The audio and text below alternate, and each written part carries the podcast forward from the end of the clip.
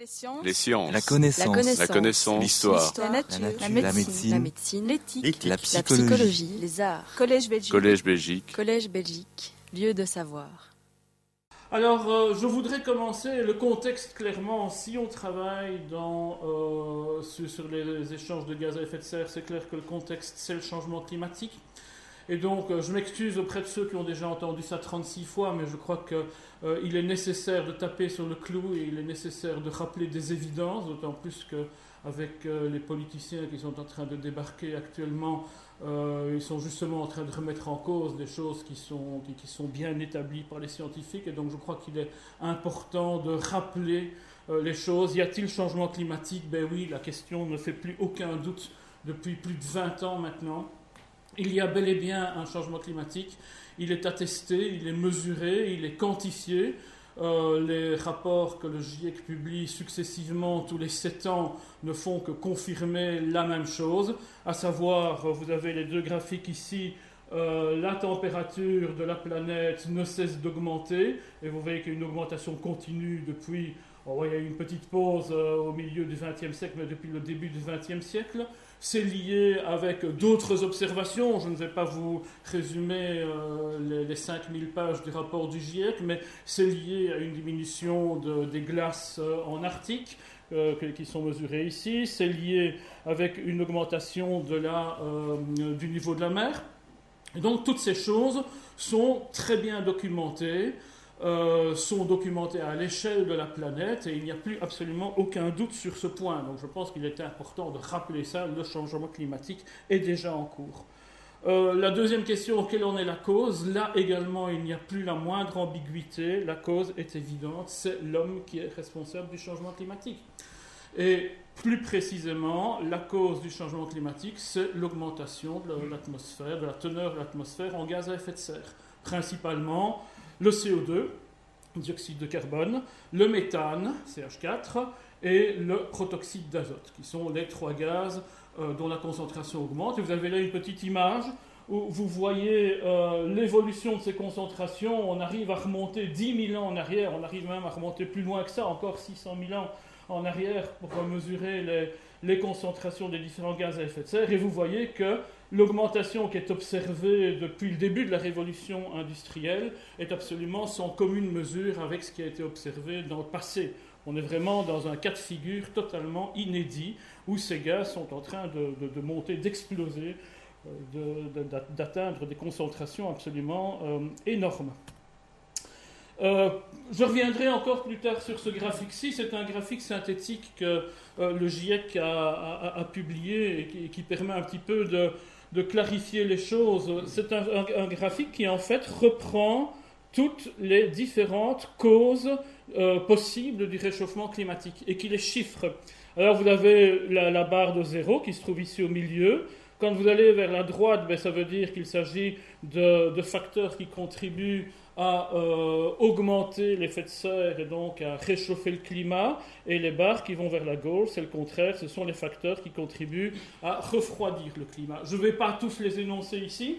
Euh, ce que je voudrais simplement me concentrer sur les plus importants. Mais vous voyez bien que celui qui est le plus important, c'est celui qui est tout là-haut. Eh bien, c'est clairement l'augmentation de la teneur en CO2 de l'atmosphère depuis euh, le début de la révolution industrielle, depuis 1750.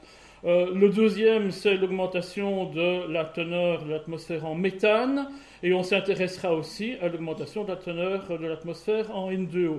Alors je vous dis, il y en a tout un tas d'autres, je ne vais pas tous les détailler. Je voudrais quand même attirer votre attention sur le petit qui est en dessous, là. Euh, c'est celui qu'on avance souvent comme étant la cause principale du changement climatique, c'est les changements d'éclairement énergétique du Soleil.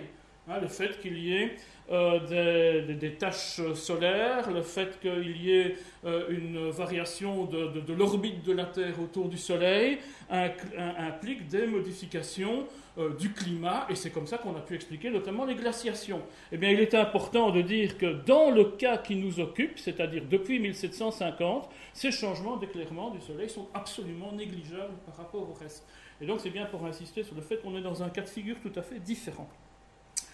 Alors, ce graphique-ci, il est intéressant parce que justement, de nouveau, il relie l'augmentation de la température qui se trouve ici sur l'axe vertical euh, depuis le début du siècle, donc euh, zéro c'était en, 1900, enfin un petit peu avant 1900, et euh, donc ça c'est l'augmentation de la température, en fonction des émissions de CO2 par l'activité humaine. Essentiellement, donc là je suis en train de parler de CO2 qui est brûlé euh, dans, dans, dans, les moteurs des voitures, dans les chaudières, etc. Donc c'est le CO2 que nous consommons. Et actuellement, donc ça permet de relier l'un et l'autre. En noir, vous avez les courbes qui représentent des mesures. On est remonté dans le passé, on a mesuré euh, à la fois l'augmentation de température et ses émissions.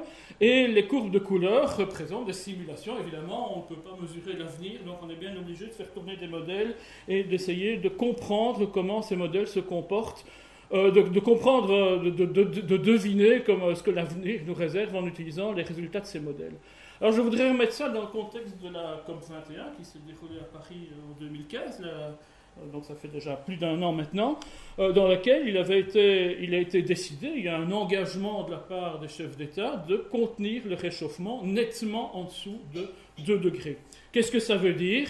Eh bien, Ça veut dire que la limite que nous fixe la COP21, elle est là. C'est la limite qu'on ne devrait pas dépasser. Nous, actuellement, nous sommes ici. Nous sommes exactement donc sur le point qui se trouve ici. Et donc, ça nous donne une idée de la quantité de CO2 nous pouvons encore émettre dans l'atmosphère. Et cette quantité, elle est de l'ordre de 450 gigatonnes de carbone. C'est un peu abstrait, j'essaierai de, vous donner une image un petit peu plus concrète de la chose.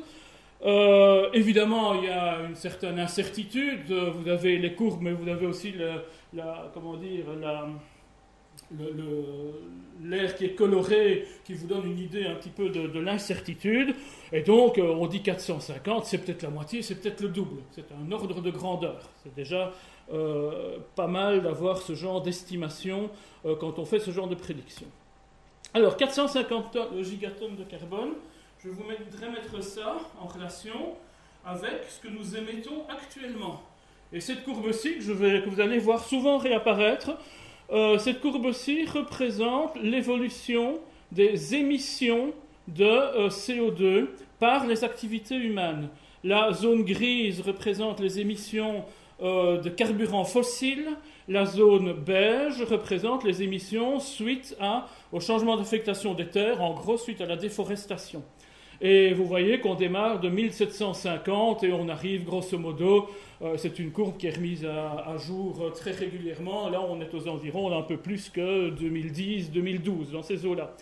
Si vous regardez l'échelle, où en sommes-nous actuellement Nous émettons 10 gigatonnes de carbone par an. Nous avons une limite, la COP21 nous donne une limite de 450 gigatonnes de carbone. En plus de ça, je ne parle que du CO2, ben, oui, d'abord, je vous ai dit, ordre de grandeur, 10 gigatonnes de carbone par an, 10 milliards de tonnes de, carbone par an. Qu'est-ce que ça veut dire? Ben, J'ai essayé de chiffrer ça en wagons pleins de charbon. Eh bien, il vous faut 167 millions de wagons bourrés de charbon pour euh, représenter ces 10 gigatonnes de carbone. C'est ce que nous envoyons dans l'atmosphère chaque année. C'est faramineux, évidemment. Euh, à cela, il faut ajouter les émissions de méthane, de N2O.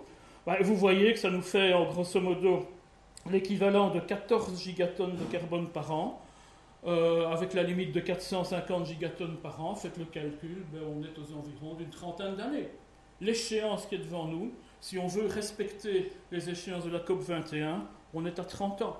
Et face à ça, la COP 21 nous dit il faut plafonner les émissions de gaz à effet de serre dans les meilleurs délais il est clair que c'est une décision qui est très insuffisante par rapport aux, conditions qu'il faut remplir. Alors, je voudrais aussi rappeler un petit peu, euh, vous avez tous entendu parler du, protocole de Kyoto qui avait été signé en 98. Alors, c'est vrai qu'il n'avait pas été signé par tous les pays. Et l'idée du protocole de Kyoto, c'était de dire il faut que, je ne le connais plus par cœur, mais il faut pour la décennie 2010, euh, je pense, 2000-2010, il faut réduire les émissions de 5 ou 10% par rapport aux émissions euh, en 1980-90. Les émissions en 1980-90, c'était euh, sont, représentés par la ligne rouge ici. Vous prenez la moyenne et vous diminuez de 5 ou 10%, vous êtes à peu près ici. C'est approximatif évidemment.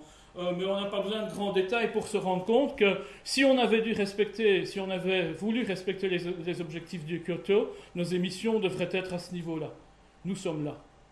Donc ça veut dire qu'actuellement, la planète émet au moins 50% de plus que ce qui était prévu, de ce que nous, on essayait de limiter euh, avec les objectifs de Kyoto. Donc vous vous rendez bien compte qu'on en est très loin et que plafonner les émissions, plafonner les émissions, ça voudrait dire que euh, cette courbe arriverait enfin à une horizontale. Et ça voudrait dire que ça nous laisserait une trentaine d'années pour, euh, pour, pour, essayer de les diminuer, et c'est clairement très insuffisant.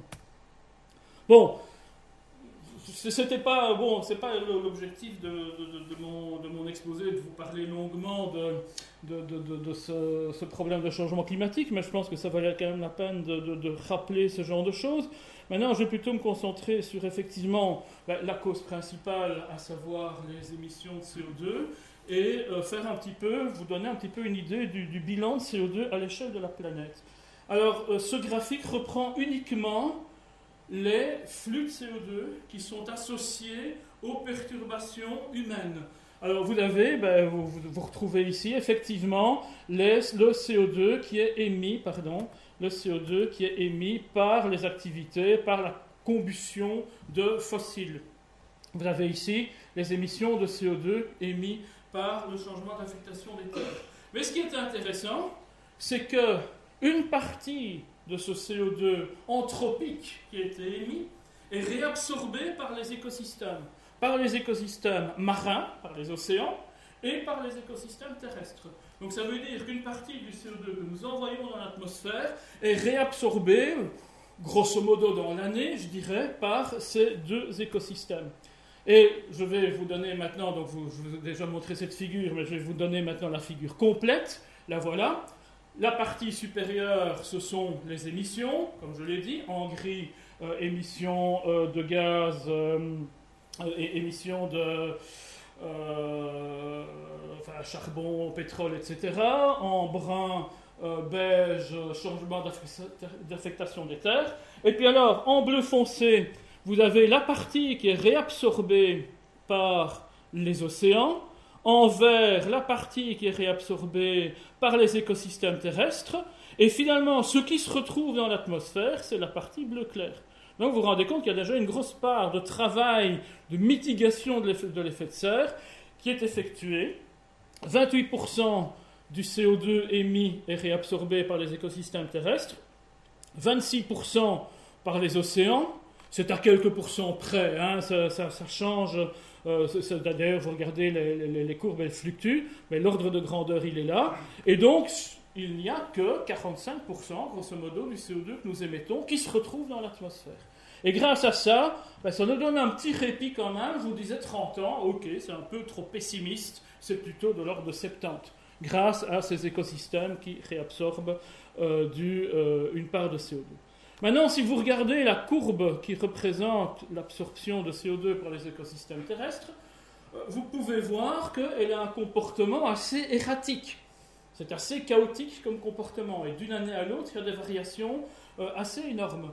Eh bien, on ne comprend pas bien quelles sont les causes de ces variations. Et ça, c'est évidemment un très gros problème parce que ne comprenons pas, ne comprenons pas exactement pourquoi il y a une, euh, une telle fluctuation, on ne sait pas comment euh, ces, puits vont se comporter à l'avenir. Peut-être qu'ils vont rester, ils vont continuer à absorber plus ou moins de la même manière en moyenne. Peut-être vont-ils augmenter. Peut-être vont-ils augmenter puis saturer. Ou peut-être vont-ils diminuer complètement. On peut imaginer tout un tas de comportements possibles. Vous imaginez qu'à partir du moment où les écosystèmes commencent, enfin cessent de réabsorber 28% du CO2 que nous émettons, ça veut dire que la concentration de l'atmosphère va augmenter encore plus vite. Et donc, évidemment, ça vaut la peine de se poser la question, d'essayer de comprendre ce qui se passe. Voilà, en deux mots, c'est ça que j'ai essayé de faire pendant 20 ans. C'est essayer justement de suivre ces écosystèmes et essayer de comprendre comment ils fonctionnaient et de mieux comprendre comment ils absorbaient ce CO2. Alors, euh, pour faire ça, en fait, on a travaillé dans le cadre de réseaux. On a commencé, euh, le premier réseau euh, qui s'est mis en place, c'était en 1996, le réseau Euroflux, un réseau européen dans lequel on a commencé à mesurer les échanges de CO2 entre écosystèmes et atmosphère. Puis on a poursuivi ces mesures dans le cadre de plusieurs réseaux, Carbo Europe tout d'abord entre 2005 et 2008. Et puis là maintenant, on a le réseau ICOS qui est en train de se mettre en route et euh, qui a démarré officiellement, il été inauguré officiellement en 2016 avec euh, en principe euh, un engagement de fonctionner jusqu'en 2036. Les pays, dont la Belgique d'ailleurs, dont la Wallonie, se sont inscrits et ont entériné ce projet ICOS, se sont engagés à le financer jusqu'en 2036. On espère qu'ils tiendront leur, euh, leur. Vous voyez qu'il y, a quand même un point d'interrogation.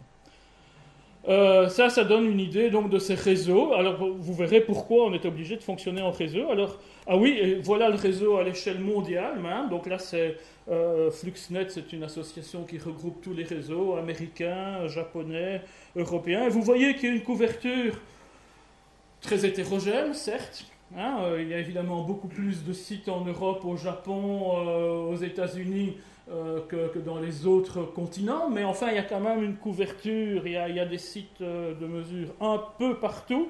Évidemment, c'est très hétérogène. Et ça permet évidemment de couvrir tout un tas d'écosystèmes différents, prairies, forêts, forêts tropicales, forêts méditerranéennes, forêts boréales, etc. Euh, et c'est donc euh, l'objectif d'essayer de, mesurer les flux. Alors, mesurer les flux, comment fait-on? C'est là qu'on a besoin de physiciens. Euh, parce qu'en fait, le flux qu'on mesure, c'est un flux qui est lié à la turbulence atmosphérique. Alors, je vais essayer de vous expliquer ça sans vous noyer d'équations. il y en aura quand même deux, mais ce sera les deux seuls de, mon exposé. comment ça se passe? Eh bien, vous avez une petite idée, vous avez une forêt, vous avez au-dessus l'atmosphère, et vous avez le vent qui souffle, qui est représenté par la grande flèche mauve qui est là. Et donc vous avez le vent qui balaye cette forêt. À ce, vent moyen se surimposent des tourbillons. Et vous voyez qu'on a représenté des tourbillons d'un petit peu toutes les tailles. De fait, il y a des tourbillons qui peuvent avoir euh, plusieurs dizaines de, mètres de diamètre. Ça, ça va jusqu'à quelques centimètres, voire quelques millimètres de diamètre, donc il y a des tourbillons d'un petit peu toutes les tailles, et ce sont en fait ces tourbillons qui sont responsables euh, des flux. Alors je m'explique. Supposons que je vais m'intéresser par exemple, parce que je dis les flux, mais de quel flux Je vais par exemple m'intéresser à la vapeur d'eau? Vous savez bien qu'une forêt transpire, donc ça veut dire qu'elle émet de la vapeur d'eau. Que se passe-t-il? Il y a un tourbillon qui arrive. Le tourbillon, ça veut dire quoi? Ça veut dire qu'à certains moments, l'air descend et à certains moments, il remonte. Et qu'est-ce qui se passe En fait, il descend, il passe sur la forêt, il passe, il frôle les feuilles. Au contact des feuilles, il s'enrichit en vapeur d'eau, il s'humidifie et il remonte. Résultat, quand il descend, l'air est relativement sec. Quand l'air remonte, il est relativement humide. Alors, on peut chiffrer ça. Alors, les symboles que j'utilise, W c'est la composante verticale de la vitesse. Quand W est négatif, ça veut dire que la vitesse est vers le bas. Quand W est positif, ça veut dire que la vitesse est vers le haut.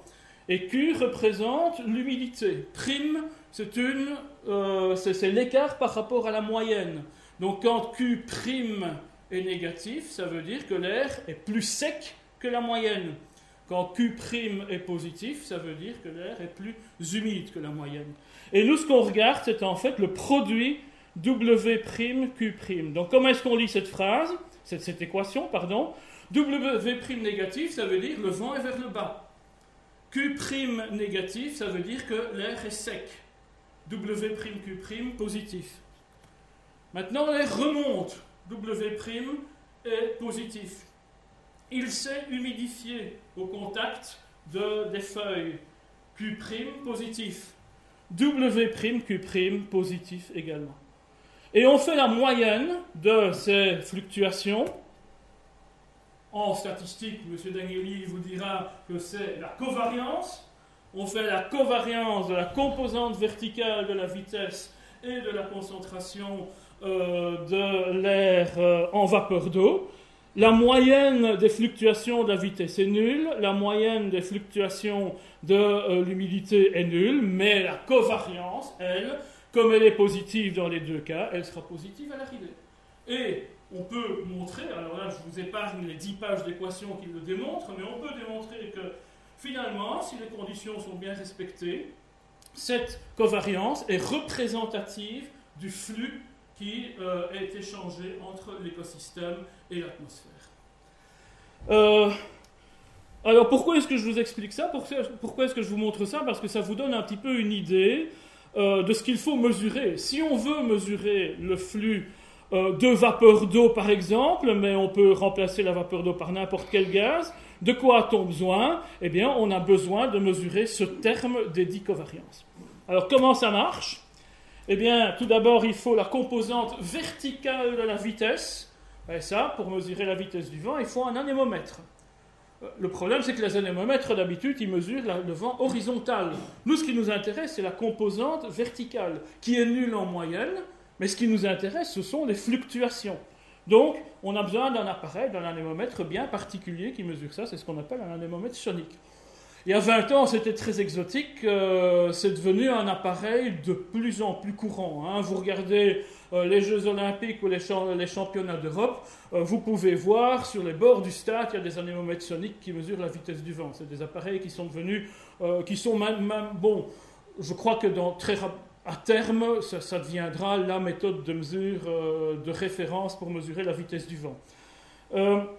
deuxième appareil, il faut mesurer la concentration du gaz dont on veut étudier le flux. Je parlais de la vapeur d'eau tout à l'heure, il faut un analyseur de vapeur d'eau. Mais si on veut mesurer le flux de CO2, il faut un analyseur de CO2. Si on veut mesurer le flux euh, de méthane, il faut un analyseur de méthane. Il suffit d'avoir le bon analyseur. Je dis il suffit de, vous verrez que ce n'est pas si évident. L'étape suivante, c'est que nous avons besoin des fluctuations. Je vous ai dit qu'il y avait des tourbillons et que ces tourbillons avaient des fréquences très très différentes. Eh bien, pour ça, il faut que les appareils fonctionnent vite, à haute fréquence. Et typiquement, et c'est ça qui fait évidemment la difficulté de la mesure, c'est que ces appareils, aussi bien l'anémomètre sonique que l'analyseur de CO2, doivent acquérir des données à au moins 10 Hz, donc 10 mesures par seconde. Donc c'est évidemment, ça demande, ça, implique des, difficultés techniques. Et enfin, pour que tout ça marche bien, il faut que l'appareil soit au-dessus de la végétation, dans le cas d'une prairie, d'une culture, ce n'est pas un problème. Dans le cas d'une forêt, ben, il faut aller placer l'appareil au-dessus de la forêt. Et on a été, quand on a commencé dans, la forêt, ben, nous, on a été obligé de, mettre une tour de, de, 50 mètres au-dessus de la canopée. Donc voilà les exigences. Euh, une fois qu'on a ça, on a un système qui mesure les flux toutes les demi-heures. Donc on a vraiment l'évolution journalière tous les jours, 365 jours par an, donc on a l'évolution saisonnière. Et là, maintenant, à Vielsalm, ben, on vient de boucler la 20e année de mesure. Avec les mêmes appareils. Non, on vient de changer d'appareil, mais les appareils, ils ont tenu le coup quand même pendant une bonne quinzaine d'années avant qu'on ne soit obligé de les remplacer. Et donc, ça nous permet d'avoir l'évolution à la fois journalière, saisonnière et interannuelle. Alors, je vais vous parler plus spécifiquement des sites sur lesquels euh, j'ai travaillé pendant ces 20 ans. Il y en a trois. Il y a le site de Vielsalm qui est une forêt, euh, une forêt mixte. Il y a le site de Lonzé qui est une culture. Et il y a le site de Dorine qui est une prairie. donc on va un petit peu regarder chacun des sites. Alors je commence par Vielsalm. Alors oui, à chaque fois, j'ai mis un petit peu les photos de toutes les personnes qui ont collaboré sur le site. Je, présume que j'en ai oublié, je m'excuse auprès d'eux, mais euh, j'ai essayé de rassembler donc les, les doctorants, les collaborateurs, les techniciens qui ont travaillé sur ce site. En 20 ans, vous imaginez qu'il y en a eu un paquet. Euh, et donc vous avez, je ne vais pas tous les citer, bien sûr, euh, on n'en finirait pas, mais voilà, ils sont là. Et voilà une photo prise du sommet de la tour, donc vous avez la forêt qui est en dessous de vous, et vous avez le système avec l'anémomètre sonique et l'analyseur qui mesure justement les flux. Et qu'est-ce qu'il mesure exactement? Ben, Il mesure l'échange, ce qu'on appelle l'échange net de l'écosystème. Et l'échange net, il y a deux choses. À la fois, l'écosystème photosynthétise et donc il absorbe du CO2, ça c'est les feuilles qui photosynthétisent, et à la fois il respire et il émet du CO2. Et tout le problème, évidemment, c'est que les deux processus se réalisent en même temps. Il y a à la fois photosynthèse et euh, respiration. Mais nous, ce qui nous intéresse, c'est de savoir au total qu'est-ce que ça donne? La moyenne des enfin, la, la, combinaison des deux, qu'est-ce que ça donne? Et c'est ce qu'on appelle l'échange net. Et donc, c'est très exactement ça que nous mesurons. Alors, voilà ce qu'on a obtenu en 20 ans de mesure. La courbe qui est ici représente le flux cumulé sur une année. Donc on part toujours du 1er janvier et on arrive au 1er janvier de l'année suivante, au 31 décembre. Et donc vous avez l'évolution de ces flux. Quand le flux est négatif, suite aux explications que je vous ai données, un flux négatif, ça veut dire que l'écosystème absorbe le CO2. Un flux positif, ça veut dire que l'écosystème émet du CO2. Hein, vers le haut, c'est positif, vers le bas, c'est négatif. Flux négatif, ça veut dire que le CO2, il va vers le bas, il est absorbé par l'écosystème. Et vous voyez donc, euh, ben, au, début, euh, au début en hiver, le flux est un peu vers le haut, donc il y a euh, un peu d'émission de CO2. Et puis au moment où les feuilles apparaissent, parce que euh, ici, je m'intéresse, ici, je, me suis surtout concentré sur euh, les êtres qui étaient dans l'écosystème. À partir du moment où les feuilles apparaissent dans les êtres, ben, ils commencent à photosynthétiser, et vous voyez que là, les flux deviennent négatifs. Puis l'automne arrive, ces flux se ralentissent, et puis voilà l'hiver, et on a de nouveau des flux légèrement positifs. Au total, vous voyez, il n'y a pas photo que clairement, et là je vais pouvoir retirer un point d'interrogation au moins pour les forêts, les forêts se comportent, la forêt de Vielsalm en tout cas, se comporte clairement comme un puits de CO2. Maintenant, ce qui est important de voir aussi, c'est que c'est un puits d'accord, mais avec quand même des sacrées variations hein, d'une année à l'autre. Là, j'ai sélectionné l'année dans laquelle il y avait eu la meilleure euh, séquestration, 590 grammes par mètre carré sur une année alors que euh, la plus mauvaise année, 2011, c'était 365 grammes par mètre carré. Euh, donc vous voyez que c'est quasi euh, une des fluctuations de l'ordre de 50% d'une année à l'autre. Et donc oui, effectivement, la forêt est un puits, mais d'une année à l'autre, ça change. Alors je signale au passage que les deux années que j'ai sélectionnées, 2011 et 2003, sont deux années de sécheresse. Mais 2003, si vous vous souvenez de la vague de chaleur de 2003, euh, la sécheresse s'est plutôt passée en juillet-août. En 2011, la sécheresse a plutôt eu lieu en avril-mai. Eh bien, vous voyez que l'impact, c'est vraisemblablement ça qui fait la différence. L'impact, le fait que la sécheresse a été décalée au printemps plutôt que l'été, a pu avoir un impact énorme. Et donc, à l'arrivée, on a un premier élément de réponse. Oui, les forêts se comportent comme des puits de gaz à effet de serre 4 à 6 tonnes de carbone par hectare et par an. Encore une fois, ça ne veut pas dire grand-chose. Je retraduis ça euh, en, la quantité de CO2 ou de carbone qu'une voiture émet en roulant. Eh bien, il faut compter 150 à 250 000 km.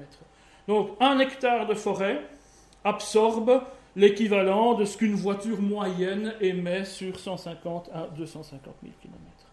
Ça, c'est pour la forêt. Euh, je vais passer ces, deux slides-là parce que sinon on n'aura pas trop le temps.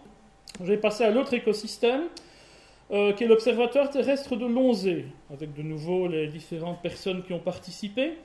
Euh, et, j'insiste quand même sur Monsieur Philippe Vanet, qui est en fait l'agriculteur qui nous a accueillis, parce que ce que j'ai quand même oublié de préciser, c'est que nous, on va s'installer dans, un endroit, mais donc euh, à Vielsalm, on s'est arrangé avec les eaux et forêts euh, de Vielsalm, avec le cantonnement de Vielsalm. Euh, allons-y, ben, on a pris contact avec un agriculteur et on a dit, ben voilà, on aimerait bien aller mettre notre système de mesure au milieu de votre champ. Et on vous laisse gérer votre champ comme vous l'entendez. vous faites votre travail d'agriculteur normal. Et nous, on est là et on regarde. On mesure simplement, mais on n'intervient pas dans la gestion. Donc, c'est pas euh, ce n'est pas des chambres d'expérience, ce n'est pas des champs d'expérience, c'est vraiment un champ réel qui est géré normalement. Hein, c'était le but du jeu qui était vraiment d'être tout à fait euh, représentatif d'un champ normal euh, dans la région en, SB. Euh, du point de vue carbone, nous avons bien sûr toujours cet échange net avec la respiration et la photosynthèse, mais c'est un peu plus compliqué que ça. Enfin, on va d'abord regarder simplement l'échange net. Alors, si vous regardez l'échange net, euh, voici le résultat. C'est un petit peu le même genre de courbe que ce que je vous ai présenté pour Vielsalm, avec la différence ici que c'est une culture, donc on a laissé l'agriculteur gérer son, site, et lui, il gère son site en rotation quadriennale. C'est-à-dire qu'il a quatre années de suite, il a une succession de cultures sur quatre années. Euh, il commence, là on a commencé avec les betteraves, puis du blé, puis des pommes de terre, et puis de nouveau du blé. Et puis on recommence. Donc ce sont des successions euh, de quatre ans. Et donc ça n'a pas beaucoup de sens de comparer ces flux année après année, puisque ce pas les mêmes cultures. Et donc, si on veut vraiment faire des comparaisons raisonnables, là, il faut plutôt grouper les années par rotation. Et voilà donc une rotation de 4 ans. Donc, c'est, un peu la même chose que tout à l'heure. On part du 1er janvier, on arrive au 31 décembre, mais au 31 décembre, 4 ans plus tard.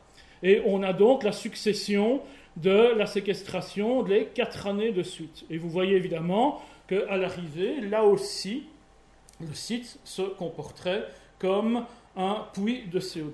Mais le problème, c'est que c'est un peu plus compliqué que ça. C'est que ici, le CO2, le carbone qui a été séquestré par la culture, il va être récolté. Et donc, il va être. Alors, récolté, qu'est-ce que ça veut dire? Ben, c'est, de la c'est du blé, ça va donner de la farine, c'est des betteraves, ça va donner du sucre, des pommes de terre, on va consommer ça. Et en le consommant, ben, on va le réémettre dans l'atmosphère je ne dirais pas instantanément, dans l'année. Et donc nous, on va considérer qu'à partir du moment où le carbone est euh, récolté, ce carbone va être effectivement renvoyé dans l'atmosphère. Et donc, il y a un renvoi d'atmosphère, mais il y a aussi évidemment des apports de carbone quand il y a une fertilisation euh, organique. Quand on met du, fumier ou du lisier sur la culture, ben, il va y avoir effectivement euh, un apport de carbone. Si bien que si on tient compte de cela, c'est plutôt la courbe bleue qu'il faut regarder. Vous voyez qu'au début, les deux courbes commencent ensemble. Ça, c'est le début de la culture de betterave. Mais ici, la betterave est récoltée, et donc ça veut dire que tout ce qui est récolté, c'est comme si c'était renvoyé dans l'atmosphère. Et puis, vous voyez que la courbe redevient parallèle, la courbe bleue redevient parallèle à la courbe verte. On a la culture de blé, et puis au moment où le blé est récolté, de nouveau, le blé, cette quantité de carbone est renvoyée dans l'atmosphère, etc. Et vous voyez qu'il y a aussi des petites, euh, des, petites droites verticales vers le bas. Ça, c'est quand on a semé les pommes de terre. En fait, on a planté des pommes de terre. Il y avait un petit peu de carbone dans les pommes de terre. Euh, il est pris en compte ici. Et là, ça a été un apport de fumier qui a été donné. Vous regardez à l'arrivée, ça donne une image évidemment nettement différente, à savoir qu'après 4 ans, cette fois-ci, ben, on voit bien que la culture se comporte comme une source de CO2, non plus comme un puits, mais bien comme une source, parce qu'en fait, l'essentiel du carbone qui avait été séquestré a été rejeté. évidemment, on peut se demander si, si c'est si significativement différent de zéro, si c'est représentatif euh, de, de, de, toutes les cultures. Et donc, ben, une manière de répondre, c'est peut-être dire ben, une rotation de 4 ans, c'est pas assez, il en faut plusieurs. Il n'a pas été facile de convaincre les bailleurs de fonds de leur dire écoutez, on a 4 ans de mesure, mais c'est pas assez, il nous en faudrait 12. On est quand même arrivé à se débrouiller et on est quand même arrivé à avoir 12 années. Et voilà le résultat après 12 années. Alors vous pouvez regarder, vous pouvez rendre compte qu'il y a des dynamiques différentes, il y a, des, cultures qui ont donné plus, donné moins. Mais ce qui est remarquable, c'est qu'à l'arrivée, finalement, les trois rotations mènent à la même conclusion, à savoir qu'on est bel et bien une source de carbone. Donc les cultures, je pense qu'on peut conclure effectivement que la culture de l'onzé, effectivement, se comporte comme une source de carbone, 0,8 tonnes par hectare et par an en moyenne, et ça, ça correspond à l'émission d'une voiture qui roulerait 30 000 km par an. Troisième écosystème. En 2010, on a été chez Adrien Paquet, dans le Condro, à Dorine. Et, là, l'idée, ben, c'est toujours la même chose, c'est de mesurer toujours avec les mêmes appareils. Et vous vous rendez compte, évidemment, qu'à chaque fois qu'on change d'écosystème, c'est une problématique complètement différente. Et donc là, on a essayé de mesurer les flux ben, dans sa prairie, euh, dans lequel il y avait des vaches. Euh, je précise que, donc ben voilà, vous avez une idée de, de, la, de, la, prairie, vous avez le système de mesure qui se trouve là. Là, heureusement, on n'était pas obligé de, de mettre un mat de 50 mètres. vous voyez qu'à 2-3 mètres, c'était suffisant. Euh, vous avez une vache qui est en train de, de, paître là. Et on sait, là aussi, hein, on a laissé l'agriculteur gérer son, sa culture comme bon lui semblait. Et en partie, sa culture, excusez-moi, c'est le pâturage ici qu'il a géré. Et donc ce qu'il a fait en fait, c'est que ben, lui, il, sait bien son travail, à savoir qu'il regarde attentivement la prairie. Quand il n'y a pas assez d'herbe, ben, il retire les vaches. Quand il y a trop d'herbe, quand l'air pousse bien qu'il y en a plus, il en remet. Et la courbe bleue que vous voyez ici, qui est, qui est un peu chahutée, c'est en fait la charge en bétail, donc c'est le nombre de vaches qu'il y a sur la prairie à un moment donné. Et vous voyez qu'il travaille beaucoup parce qu'il passe son temps à enlever et à mettre des vaches en quantité variable de manière à ajuster le pâturage à la pousse de l'herbe. Et le résultat, c'est que l'herbe, ça c'est la courbe rouge, a une taille qui varie entre 3 et 6-7 euh, cm, qui reste relativement stable. Et, en plus, euh, oui, bon, ça c'est des détails. Donc euh, sur l'exploitation, il a une moyenne de 2,2 UGB. UGB, ça veut dire unité gros bétail. Donc c'est pour quantifier, bah, ça c'est André qui doit savoir ça. c'est une vache de 600 kg. Hein, c'est une unité gros bétail. Donc il a une moyenne de 2,2 UGB par hectare. Euh, l'exploitation, c'est du bleu-blanc, du blanc-bleu belge, avec, avec les rendements qui sont donnés ici. Bon, même question, comment est-ce que ça se passe? Il y a toujours évidemment l'échange net entre euh, la prairie et euh, l'atmosphère, avec toujours la photosynthèse et la respiration, ça c'est toujours vrai. Mais c'est un peu plus compliqué maintenant parce qu'à la respiration de la prairie va s'ajouter la respiration du bétail. À cela va, s'ajouter le fait qu'une partie, comme dans une culture, ben, il y a une partie du carbone qui est exportée euh, ici, c'est sous forme de viande que l'exportation va se faire. Il y a une partie qui est exportée à la fauche. Enfin, pour tout vous dire, il y a une seule fauche sur les 50 mesures. Donc, et c'est parce qu'on avait demandé. D'habitude, euh, il n'y en a pas. C'est un peu atypique dans, ce type de, production. Il y a des apports qui sont liés euh, aux compléments alimentaires. Et puis, il y a la fertilisation organique également. Donc, vous voyez que là, ça devient, et éventuellement quelques pertes dans les eaux résiduelles. Il y a un, comment dire, un, bilan qui devient un petit peu plus complexe.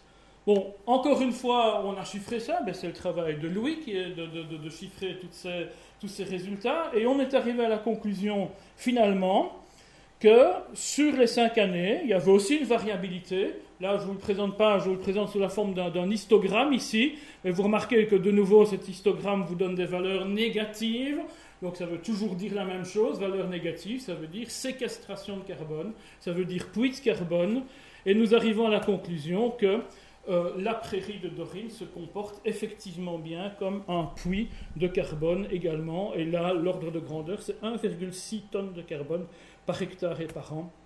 Et encore une fois, pour rechiffrer, pour redonner la même comparaison, c'est de l'ordre de ce qui est, euh, ce qui est émis par une voiture qui roule 60 000 km.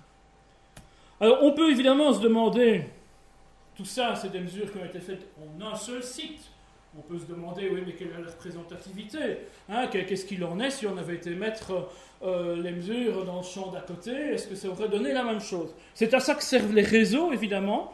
Et c'est pour ça qu'on a travaillé dans des réseaux à une échelle européenne. C'est pour essayer de comparer les résultats des forêts, des prairies, des cultures dans, euh, dans tout un tas d'écosystèmes différents. Et là, je fais allusion à un article qui est paru, qui était un petit peu la synthèse euh, du projet Carbo Europe en 2009, qui a été publié par euh, euh, Detlef Schulz dans Nature. Je vais encore une fois pas vous faire tout le détail de ce qu'il y a dans ce graphique, il y aurait moyen de, de, parler longtemps. Je veux simplement vous faire remarquer les chiffres qui sont ici, qui représentent effectivement l'échange net de l'écosystème et qui montrent bien que les forêts sont des puits 75 euh, ici, c'est à l'échelle de, l'Europe et donc euh, je n'ai pas en tête l'unité exacte. ça, doit se chiffrer en, quelque chose en, gigatonnes de carbone un truc comme ça, mais je n'ai pas, je pas la, la, valeur exacte. Mais vous avez donc un puits de CO2, un puits de carbone pour les forêts, comme on a trouvé à Vielsalm, un puits de carbone pour euh, les prairies, comme on a trouvé à Dorine, et une source de carbone pour les cultures, comme on a trouvé, euh, comme, on a trouvé à Lonzé. Donc, ça ne veut pas dire que toutes les cultures sont des sources et toutes les forêts sont des puits, mais ça veut dire qu'effectivement, sur, euh, base d'une étude qui a été faite à une échelle européenne, ben, les résultats qu'on obtient se confirment effectivement bien. Et voilà donc un des points d'interrogation qui est levé, à savoir euh, est-ce qu'il s'agit de sources ou de puits euh, de carbone? Eh bien, c'est plutôt, ça dépend des écosystèmes. Les cultures se présenteraient plutôt comme des sources, alors que les prairies et les forêts se présenteraient plutôt comme des puits.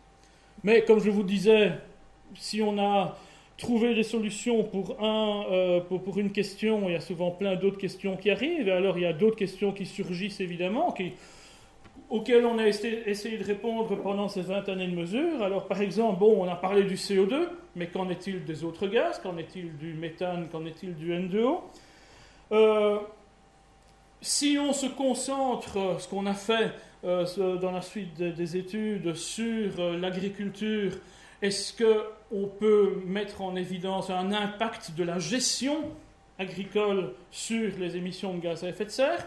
Là aussi, on a essayé, expérimenté un certain nombre de choses. Et enfin, question un peu plus générale, est-ce qu'on peut évaluer l'impact de l'agriculture sur les émissions de gaz à effet de serre?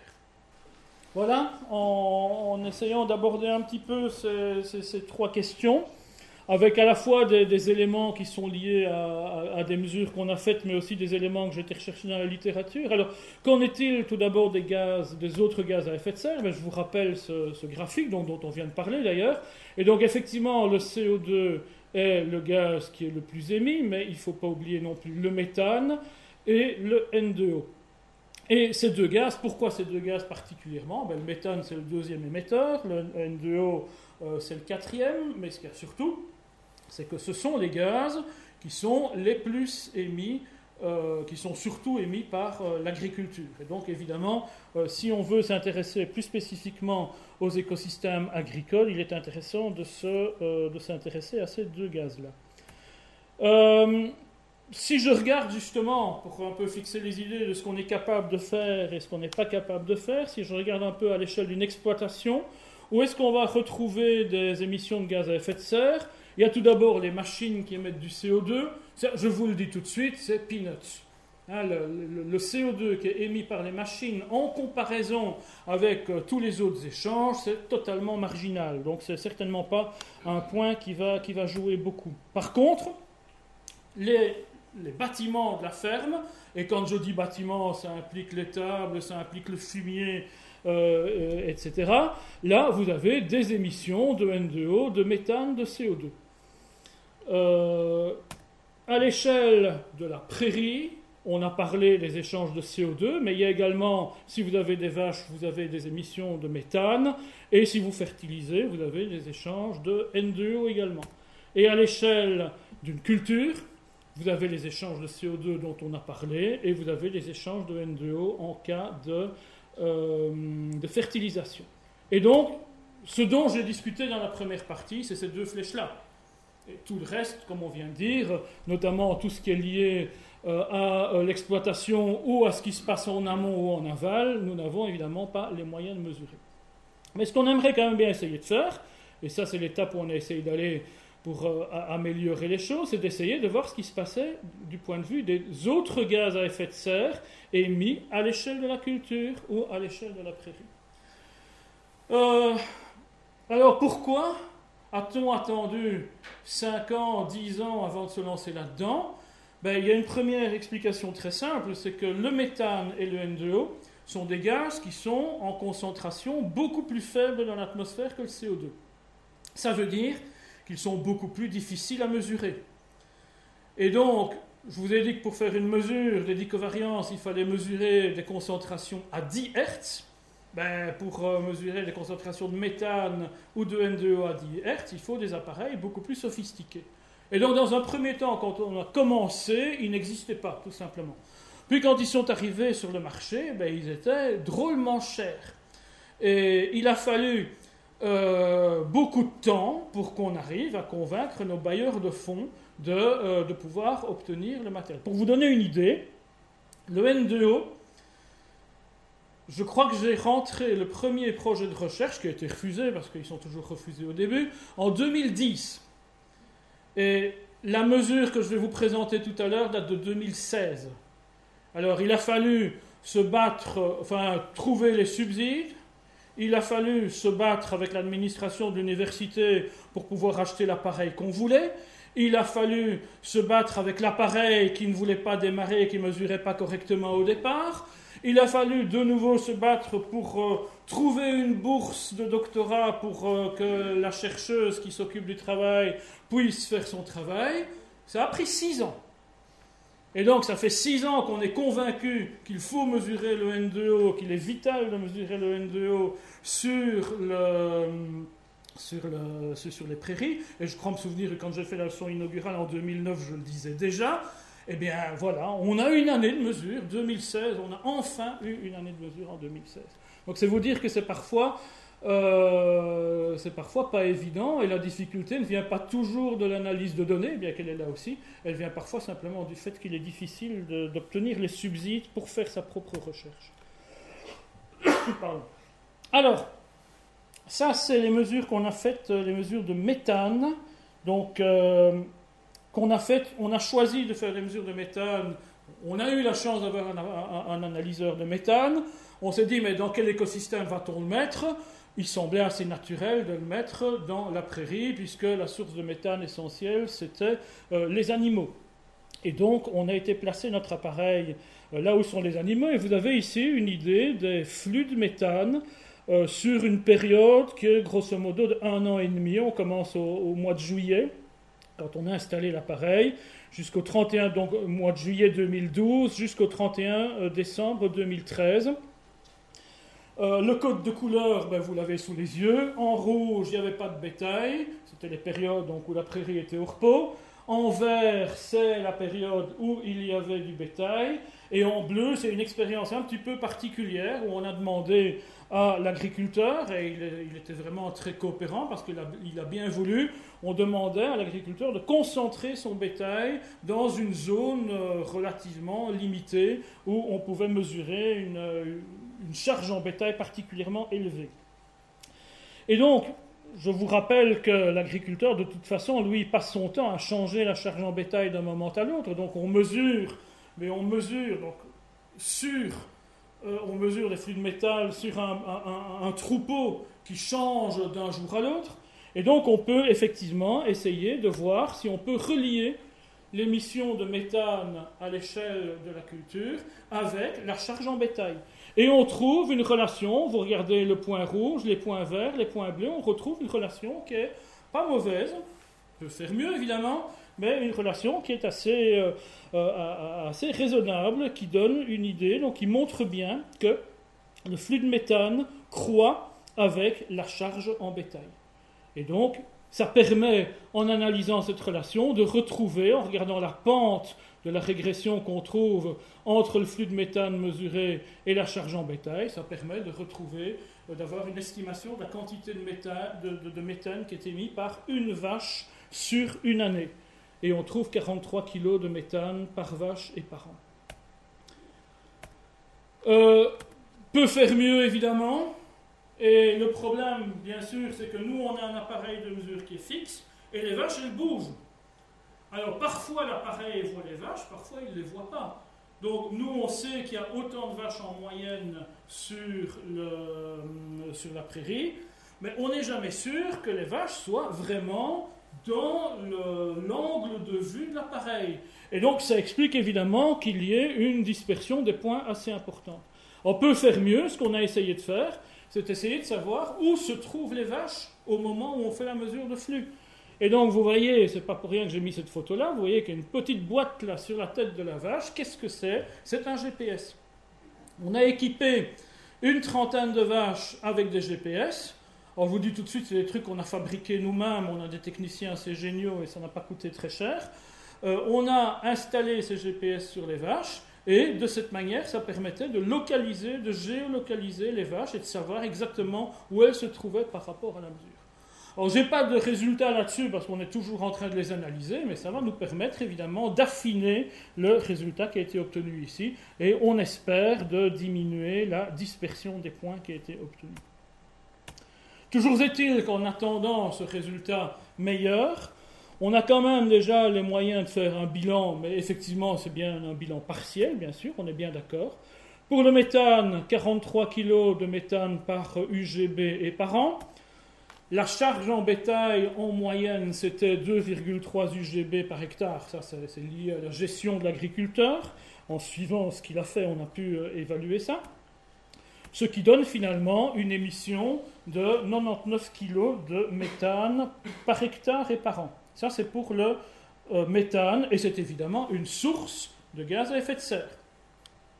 Pour ce qui est du CO2, je vous l'avais montré euh, avant la petite pause c'était un puits de 1,6 tonnes par hectare et par an. évidemment, le problème, c'est que vous voyez ces deux unités complètement différentes.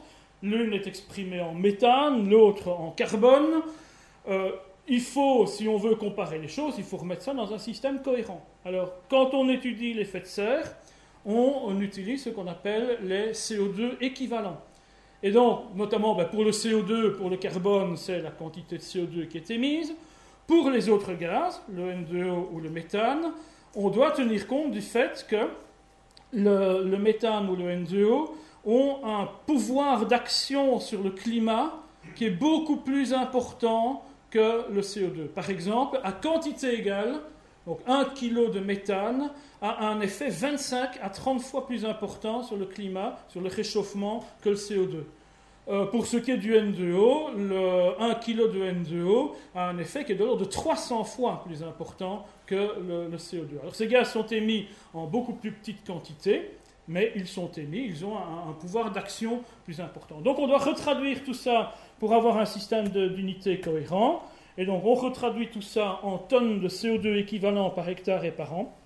Et vous voyez quand même que le méthane émis par les vaches, c'est une source de 2,5 tonnes, alors que la quantité de CO2, de CO2 équivalent, alors que euh, euh, on a un puits de CO2 de 5,9 tonnes. Et donc, on arrive à la conclusion que sur la parcelle, et j'insiste sur la parcelle, le puits de CO2 l'emporte sur la source. sinon, je sais bien que Louis m'a à l'œil pour que je ne dise pas de bêtises sur ce point-là. Alors, le puits l'emporte sur la source, mais d'abord, donc j'insiste bien sur le fait que ça ne tient compte que de la parcelle. On ne sait pas ce qui se passe quand les vaches sont à l'étable. On n'a pas les moyens de mesurer directement les émissions. On peut éventuellement extrapoler ce qu'on a mesuré sur la parcelle à l'étable. Encore faut-il que le comportement et les émissions des vaches à l'étable soient le même que dans, dans la parcelle. Donc il y a des grosses inconnues. Euh, et évidemment, on n'a pas non plus le N2O, parce qu'on n'avait pas l'appareil qui nous permettait de mesurer les flux de N2O. Donc voilà les résultats. Donc, comme vous voyez, un bilan, on est arrivé à faire mieux par rapport au CO2. Il y a encore du travail pour améliorer encore les choses. Alors, le N2O, ben, c'est ce que je vous expliquais. Hein, euh, projet de recherche déposé en 2006.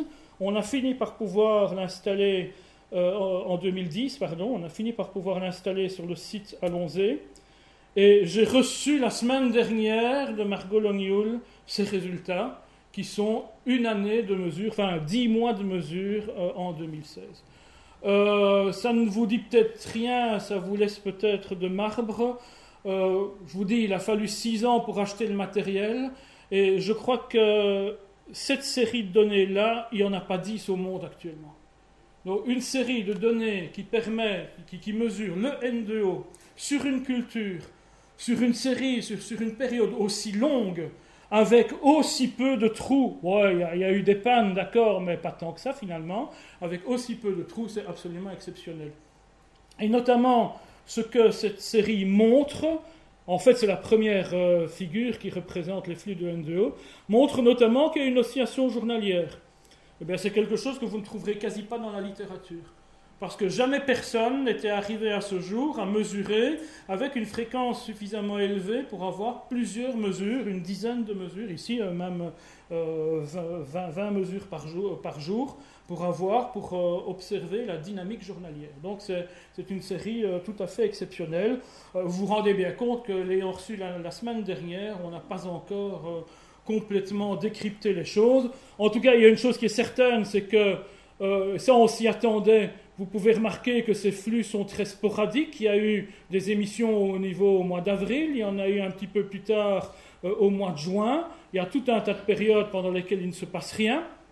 Alors il y a des choses évidentes, c'est qu'il y a eu une, euh, euh, fertilisation juste avant le pic du mois d'avril, donc c'est vraisemblablement la, la fertilisation. Là, il y a eu de la pluie, mais là, il y a eu de la pluie aussi, il n'y a pas de flux. Là, il y a eu de la pluie, il y a très peu de flux. Euh, pourquoi est-ce qu'il y a eu des flux à ce moment-là et pas plus tôt et pas plus tard?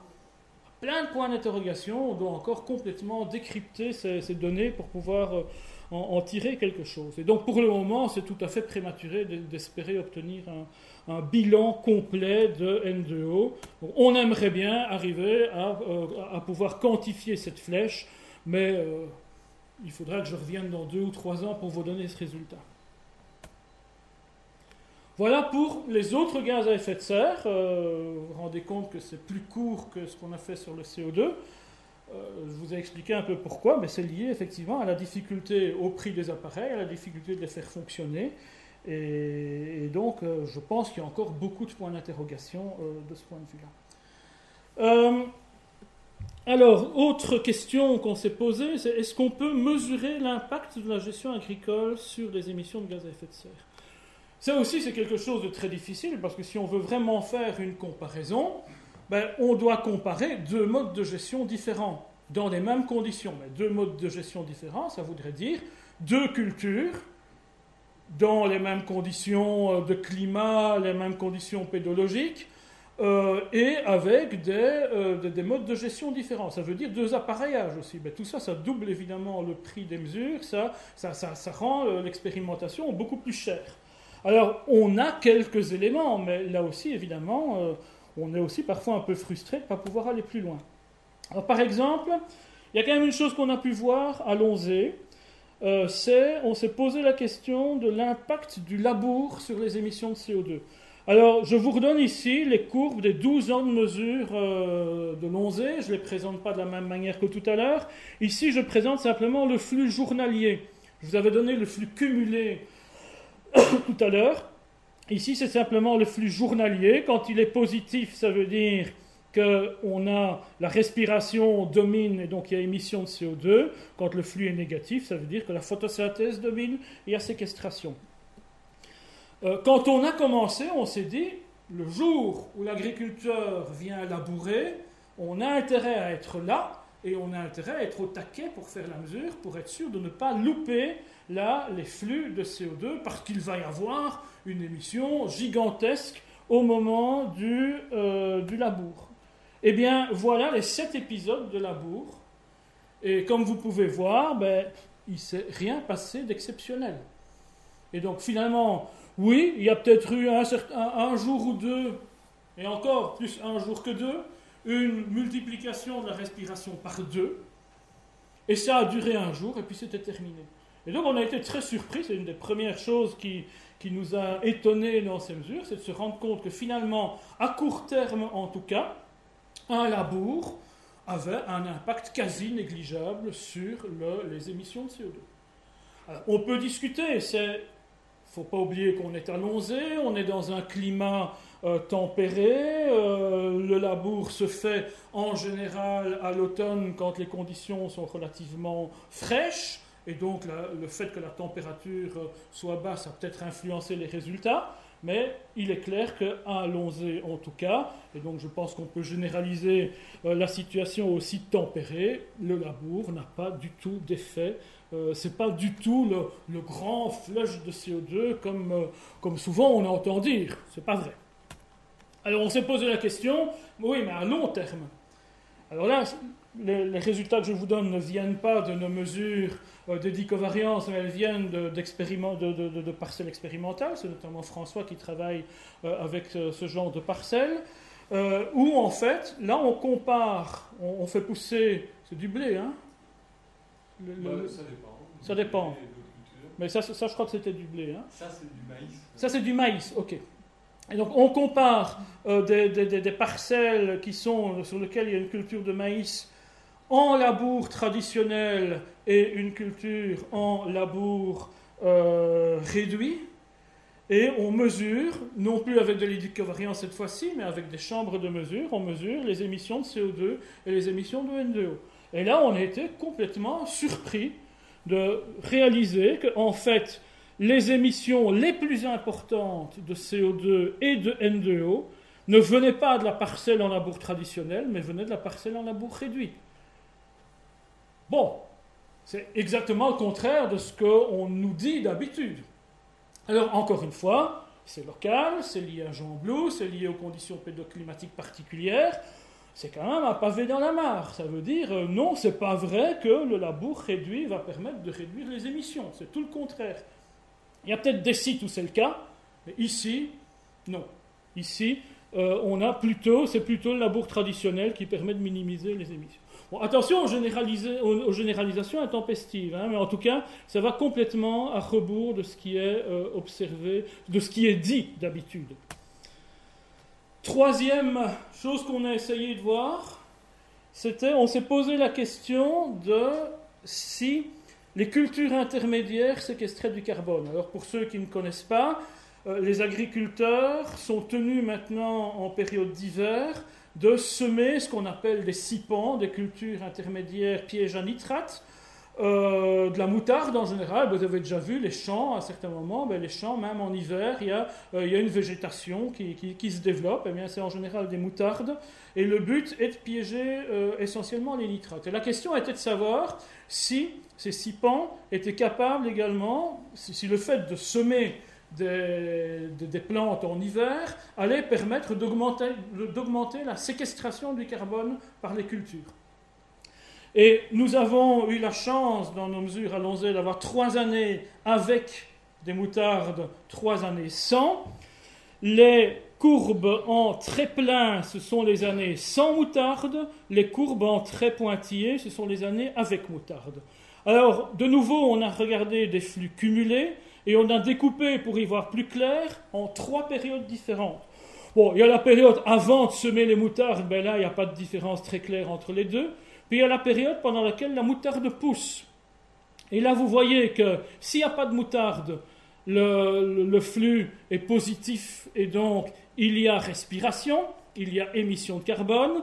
Par contre, s'il y a des moutardes, vous voyez qu'à un certain moment, les courbes s'infléchissent il y a des flux, parfois il y a de la séquestration, et on se rend compte qu'à l'arrivée, il y a eu moins d'émissions dans la partie qui a été semée en moutarde, que dans les, enfin, dans, les cultures qui ont été semées en moutarde, que dans les cultures qui ne l'ont pas été. Mais si on regarde la suite, c'est-à-dire qu'après, qu'est-ce qui se passe? Ben, Les moutardes, euh, soit elles, sont, elles subissent un gel et elles meurent et elles pourrissent, soit elles sont, euh, l'agriculteur euh, retourne la terre et, et, tue les moutardes, eh bien on se rend compte qu'après, ben, la situation s'inverse. Ce sont dans les zones où il y a eu de la moutarde que la respiration va être plus intense comparée aux zones où il n'y a pas eu de moutarde. Vous faites le bilan en sommant les trois périodes, ben, il y a peu de chances qu'on voit une différence. À l'arrivée, on ne voit pas de différence significative. Et donc finalement, est-ce que ces cultures pièges à nitrate aident à séquestrer le carbone?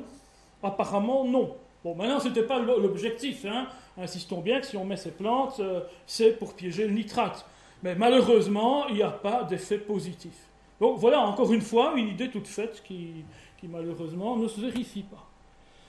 Euh, une, une, autre expérience, Louis m'a envoyé les slides ce matin, euh, euh, on, s'est demandé si la gestion du troupeau pouvait influencer les, les, émissions et si par exemple on pouvait imaginer un mode de gestion du troupeau qui permettrait de séquestrer plus. Alors là, l'idée, c'est qu'on a coupé la parcelle de Dorine en deux. Là, on a deux appareils. On a deux appareils qui mesurent. Et sur une parcelle, euh, Adrien, l'agriculteur, a maintenu une charge en bétail plus ou moins constante. C'est la courbe noire qui est ici. Alors que sur une autre parcelle, il n'y avait pas de bétail pendant une très longue période. Et puis quand l'herbe était assez haute, il mettait, euh, ben, il, mettait 20 euh, vaches par hectare pendant une période de quelques jours. Et puis il laissait la, euh, la, prairie se reconstituer. Et puis quand elle était reconstituée, on recommençait. Il remettait de nouveau 20 vaches pendant quelques jours, etc. À l'arrivée, vous avez grosso modo la même charge moyenne en bétail. Vous regardez l'évolution de l'herbe et vous voyez bien que dans la parcelle en noir, donc la parcelle à, pâturage permanent, vous avez un flux, euh, vous avez une hauteur d'air plus ou moins constante. Dans la parcelle grise, ben, vous avez euh, une alternance d'augmentation de la hauteur d'air quand les vaches ne sont pas là, et puis de diminution brutale quand les vaches arrivent. Et vous avez ce, comportement en dents de scie. Alors, pour ce qui est des flux, qu'est-ce que ça donne? Et ici, vous avez une idée de la différence de séquestration de carbone entre les deux. Et vous voyez que quand il y a des vaches, eh bien, la parcelle à pâturage continu séquestre plus de carbone que la, parcelle à pâturage tournant. Mais quand il n'y a pas de vaches, c'est le contraire. Et là, encore une fois, si vous faites la moyenne entre les périodes où il y a des vaches et les périodes où il n'y en a pas, vous allez vous rendre compte que là aussi, ben, il ne va pas y avoir une différence spectaculaire. Donc encore une fois, malheureusement, ce mode de gestion alternatif, à savoir un pâturage tournant plutôt qu'un pâturage euh, euh, continu, n'a pas l'air d'être très concluant du point de vue, euh, bilan carbone, ça ne, va pas changer énormément. C'est encore en cours, évidemment, on doit encore affiner les résultats. bon, je vois que le temps passe là. On, m'a dit que je devais avoir fini dans 10 minutes, donc il va falloir que je me rapproche plus ou moins de la conclusion. Il y a quand même encore un point que je voudrais aborder. Alors ça, c'est pas pas lié directement à nos mesures, mais évidemment, on s'est intéressé bien sûr à, la question et en particulier donc quel était l'impact de l'agriculture sur les émissions de gaz à effet de serre, mais à une échelle mondiale cette fois-ci. Et euh, on a trouvé, il y a ce papier qui a été publié il y a, deux ans maintenant, enfin un peu moins de deux ans, euh, par l'équipe de, de, Bennetsen, qui est un chercheur danois, qui a calculé, à l'échelle mondiale cette fois-ci, il faut bien le dire, hein, qui a calculé les émissions de l'agriculture, de l'agriculture mondiale euh, les émissions de gaz à effet de serre. Donc en incluant tout, le CO2, le N2O, le méthane, en incluant les filières amont cette fois-ci. Donc c'est vraiment, là il y a vraiment une analyse de cycle de vie qui a été faite. Et il est arrivé à ce résultat. Alors, je, ne connais plus par cœur les, significations des différentes couleurs, mais il y en a qui se rapportent à l'élevage, il y en a qui se rapportent à l'agriculture, il y en a qui se rapportent au changement d'affectation des terres. Et en tout cas, ce qui est clair, ce qu'il montre, il faut regarder la, courbe enveloppe qui est là tout là-haut, vous vous rendez compte que les émissions de gaz à effet de serre ont augmenté par, l'agriculture, ont augmenté entre 1970 et 1990, mais que depuis 1990, à l'échelle mondiale, ces émissions euh, ont l'air d'être plus ou moins stabilisées. Alors qu'à côté de ça, le rendement agricole, la production agricole, qui est exprimée ici en noir, n'a cessé d'augmenter. Donc ça veut dire que depuis au moins 40 ans, si on remonte à 1970, les émissions de gaz à effet de serre par l'agriculture ont l'air stabilisées, alors que la productivité ne cesse d'augmenter. Et évidemment, je ne peux pas m'empêcher de mettre ça en parallèle avec la courbe euh, qui décrivait les émissions euh, mondiales que je vous ai montré tout à l'heure. Et j'ai essayé de reporter la courbe de Benetzen dans le graphique. Ben voilà où on se trouve. Alors, deux, résultats. Premier résultat, l'agriculture joue un rôle non négligeable dans les émissions, il ne faut pas l'oublier, évidemment. Et donc, s'il y a moyen, d'une manière ou d'une autre, de réduire les émissions par l'agriculture, c'est bienvenu. Mais il faut quand même bien se rendre compte que l'augmentation catastrophique qu'on est en train d'observer des émissions de gaz à effet de serre actuellement n'a strictement rien à voir avec l'agriculture c'est les transports, c'est l'industrie, c'est euh, le, chauffage, euh, ce, sont d'autres activités anthropiques, ce n'est pas l'agriculture. Et il est important de voir effectivement qu'il y a, de ce point de vue-là, un découplage entre les deux approches. Quelques, petits éléments qui me semblent les plus, enfin, les plus importants, les plus marquants que euh, je voudrais vous donner pour conclure. Euh, ben ça, c'était mon premier, la première partie de mon exposé. Je vous ai montré qu'effectivement, au total, les écosystèmes terrestres contribuent à mitiger l'effet de serre atmosphérique. Mais quand vous voyez les quantités, c'est pour ça aussi que je comparais avec le kilométrage des voitures, quand vous comparez avec les quantités émises, vous vous rendez compte rapidement que ce n'est jamais eux qui arriveront à juguler cet effet de serre. Et donc, il ne faut pas compter euh, sur une reforestation, par exemple, pour résoudre le problème du changement climatique. Euh, ça pourra peut-être apporter euh, un petit élément, mais ça ne résoudra jamais totalement le problème. Ce que je viens de vous dire euh, à, l'instant, l'agriculture contribue aux émissions de gaz à effet de serre de manière tout à fait significative, c'est évident. Il faut bien se rendre compte que l'augmentation de ces émissions depuis les 40 dernières années n'a apparemment rien à voir avec l'agriculture. Et enfin, ça c'est les petites expériences que je vous ai montrées où on comparait des modes de gestion Attention aux fausses bonnes idées. Il est clair qu'on peut imaginer des modes de gestion euh, agricole alternatifs, mais ça ne marche pas nécessairement, et ils ne pas nécessairement, ils ne permettent pas nécessairement de mitiger le changement climatique. Et donc, ça veut dire, le corollaire, c'est qu'à chaque fois qu'on veut tester euh, un mode de gestion, ben, il faudrait une expérimentation spécifique. Alors je sais bien que c'est très cher et que ça demande beaucoup de moyens, mais c'est la seule manière d'effectivement arriver à cette conclusion. Et je dirais même qu'il faut une expérimentation dans les conditions pédologiques et climatiques de l'endroit. Hein, si, on va faire, si on veut faire une mesure pour comparer le labour réduit et le labour traditionnel, si on fait une expérience ici en Belgique, on ne pourra pas la transposer comme ça euh, dans le sud-ouest, par exemple. Et donc, il faut effectivement des mesures euh, spécifiques en chaque, euh, chaque endroit. Je vous remercie de votre attention et il nous reste cinq minutes pour les questions.